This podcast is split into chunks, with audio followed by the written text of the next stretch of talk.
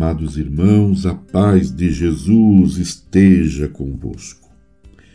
Com alegria, celebramos hoje o dia santo do Natal do Senhor. Sim, este Senhor, que é o Filho amado que o Pai gerou para nós.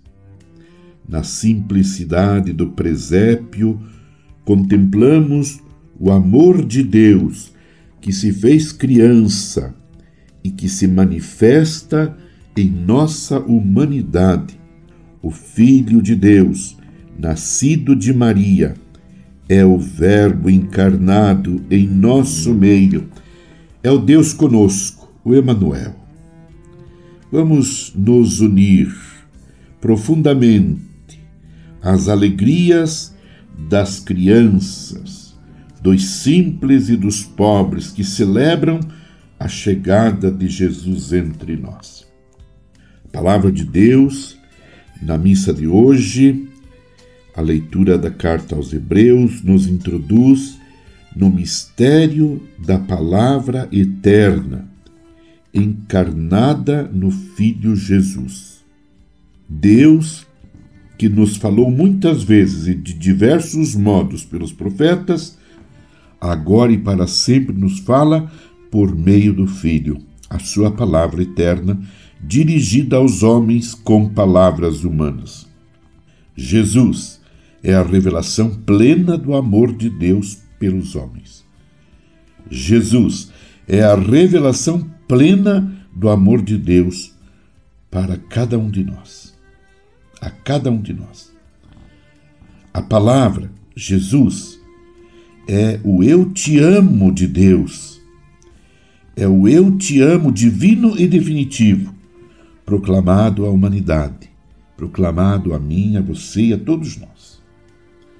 O Evangelho de João nos diz: a palavra que estava com Deus desde sempre, pois era Deus, estava agora no mundo, fez-se carne e habitou entre nós armou sua tenda entre nós.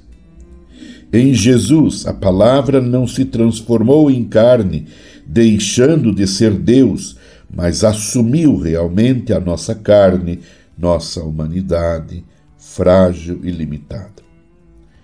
O Deus homem, Jesus de Nazaré, habitou entre nós no sentido bíblico de armar tenda, evocando a tenda do encontro, a tenda da morada de Deus no deserto, conforme Êxodo 33, 7 a 11, onde os homens poderiam estar diante da divina presença, conforme Êxodo 40, 34 a 35. Jesus é, então, a tenda, a habitação de Deus entre nós, homens e mulheres Cristo é a presença divina e salvadora entre nós, oferecendo a todos que o receberem a capacidade de se tornarem filhos de Deus, isto é, aos que acreditam em seu nome. Se, na noite de Natal, proclamamos que a luz de Deus dissipou as trevas da noite do pecado, no dia de Natal, proclamamos a encarnação e a divindade de Jesus.